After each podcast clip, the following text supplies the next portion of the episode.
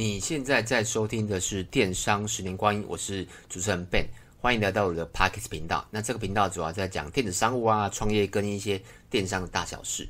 那这一集我就是来跟大家分享一下近期来我看到的一些电商大小事，跟大家分享一下。那首先第一个就是大家很喜欢的主题，就是虾皮。那虾皮从我上次分享它涨交易费。的时候到现在应该过了一阵子了。那近期上个月了，我们我们现在是六月多。那上个月他又公布了虾皮的门市要涨价了，虽然涨的幅度不多啦，应该是从十九块变到二十九块。Seven 取货的时候涨的幅度大概虽哎，可是趴数很多哦，但金额不多啊，就是涨十块钱而已嘛。那之后呢，我相信它一定会二十九块、三十九块、四十九块，一定会陆续涨上去。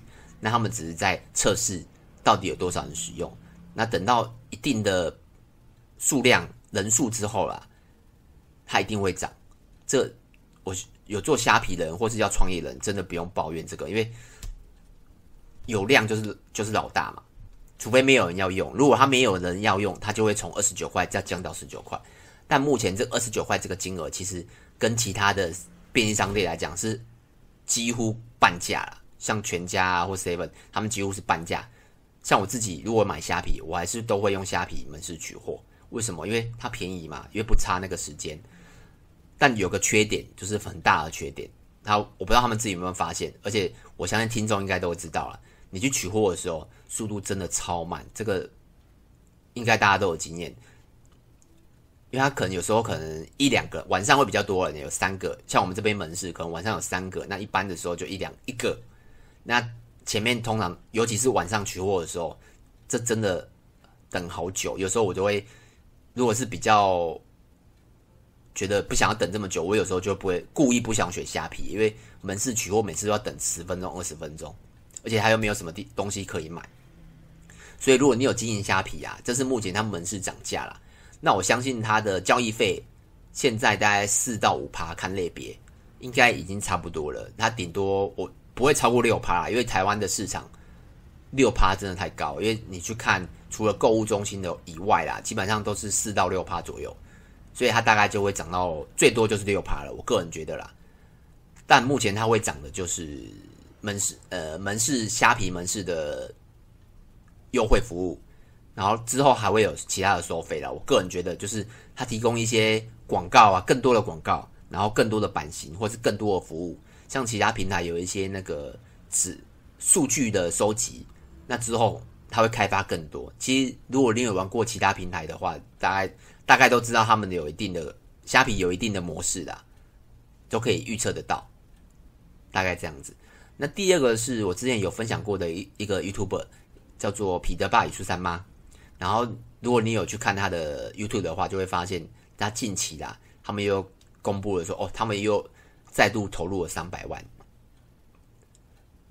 资金，然后去做这个包包的品牌。这边我先讲一下哦，我讲这个频道啊，目的不是要去批判他们，只是我觉得可以用这件事情，让我们要创业的人，或是已经创业的人，像我自己，我没有投入这么多钱在一个品牌之中啦。像我们都是一步一步慢慢做，可能。先做一层，然后两层、三层，我们很少一次把所有的钱投进去。所以我想讲的就是一个观念，或是可以从他们的事件学习到什么。那我也从他们的影片中学习到什么这样子。然后我先讲一下，第一个就是资产配置，因为我不认识他们嘛，那我当然也不知道他们的资产的状况。但以他们的 YouTube 的本业啊，其实可以去看一下，有网络上有一些可以搜索到 YouTube 大概你可以分润多少钱。那以他们分论来讲，加上业配。一个月可能少说都是三十到五十万起跳的，这个还算少，因为如果业配的话可能更多。所以他们在他们的 YouTube 本业一个月如果给他赚五十万好了，那五十万他们总入投总共投入了大概五百万，那十个月其实就赚回来了，也不会很久，他们不会倾家荡产，也不会家破人亡，其实都不会，因为很快就赚回来了。所以很多在。很多 YouTube 粉丝啊，都会在他们的下面留言说：“啊，他这样做法不好，或者什么等等。”我是觉得还好，因为他的资产配置可能有做，所以他们基本上失败了，也不会像我们一像我们可能，如果你的资金可能就只有五百万，那你全部投进去，你失败了，你的人生可能也毁了。可是以他们来讲，五百万对他们来讲可能只是三四分之一的资产，他们失败了，其实无伤大雅。那再来就是他们的创业啊，有时候可能不是真的这么想要创业。怎么说呢？他们应该更正一下，就是说他们创业其实可以把它再拍成那个 YouTube 影片，因为 YouTube 影片有分论，所以他们利用他们这一次的创业，或者可以带来更多的分论。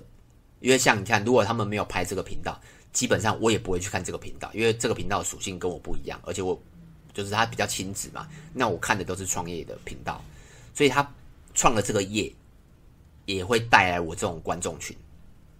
这是分论部分嘛？那再来是也有可能以后会有业配啊，譬如说可能银行的业配，你看那个那个分期付款的业配啊，或是贷款的业配啊，或是新创公司的业配啊，之后都有可能。所以他创这个业啊，之后也有可能会有其他的养分进来，或是业配进来。那即使最后都失败了，什么都没有得到，那他们的钱也赚得回来，而且光靠他们，光看他们。YouTube 拍的创业已经有四五部了，相信分润应该也蛮可观的。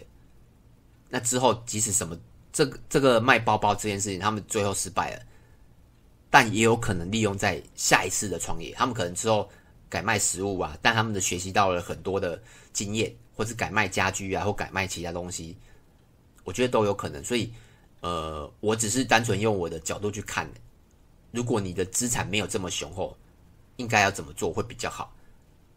大概是这样子，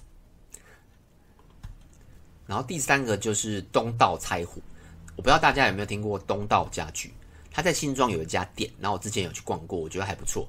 然后他们的负责的人在 FB 上其实也蛮活跃的，有时候我会追踪他文章，因为他我很喜欢追踪那种就是创业创业人士，然后尤其是很有经验或是很喜欢分享的人啊，因为都可以透过他们的。分享，然后学习到很多，然后近期知道他们拆伙了，大概讲一下内容，就是原本的两三个人左右吧，对啊，然后就是拆伙了，然后现在经营的公司跳出来批判前前老板，然后造成一些纠纷，然后我觉得这件事很不好啦，就是你拆伙了就拆伙了，那既然前老板没有出来说什么的话，那接下来。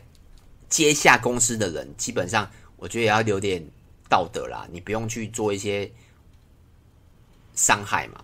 尤其是我觉得这件事非常的不恰当。尤其是他说了一些前老板的一些事情，但其实站在消费者的立场啊，他不需要知道这些事情，因为你去看社团的大家的反应就知道，这些事情对消费者来讲一点意义都没有。我只想知道你的家具。有没有更好？有没有更耐做？有没有更价格？有没有更优惠？或是你优惠什么时候出新品？这那你们拆伙的原因啊，或是你们的恩怨，其实对我们这些一般的消费者来讲，其实根根本一点意义都没有。尤其现在接的人对前老板口言相就是恶言相向的话，对我们来讲是个扣分的。所以像以前我我记得我有买过东道的家具，但我现在应该不会再买了。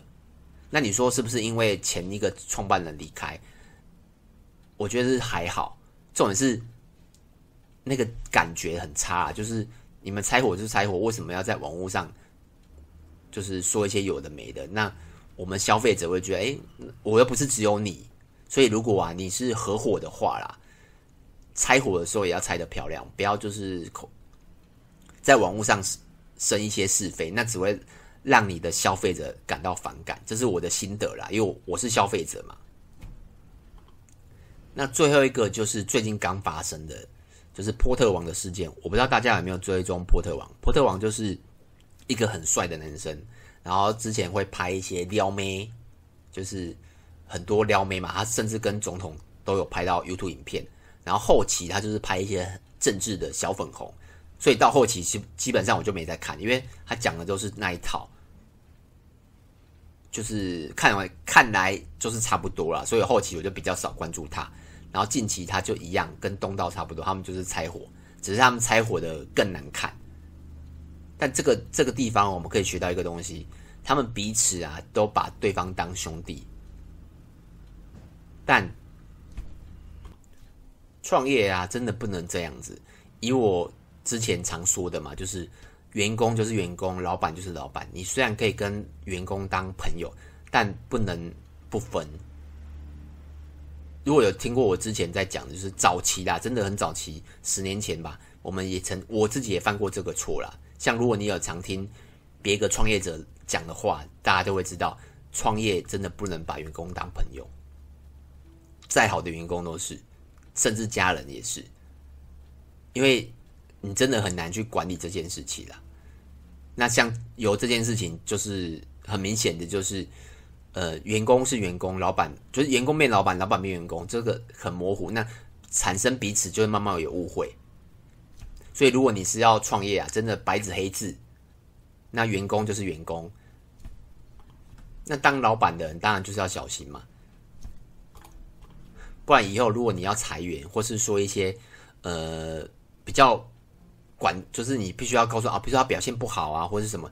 你真的很难去像，就像你要跟朋友讲一些难听的话的时候，你讲不下去。可那如果你创业的时候，你把他当朋友，我相信你也讲不下去，因为公司有一定的制度。会，我我个人觉得啊，像我们后期公司有有一定的制度，不管是谁，就是以表现来看的话，以表现来说的话，我觉得这样管人会比较好。而波特王这件总结这件事情啊，我觉得应该双方都有错啊，但我觉得老板的。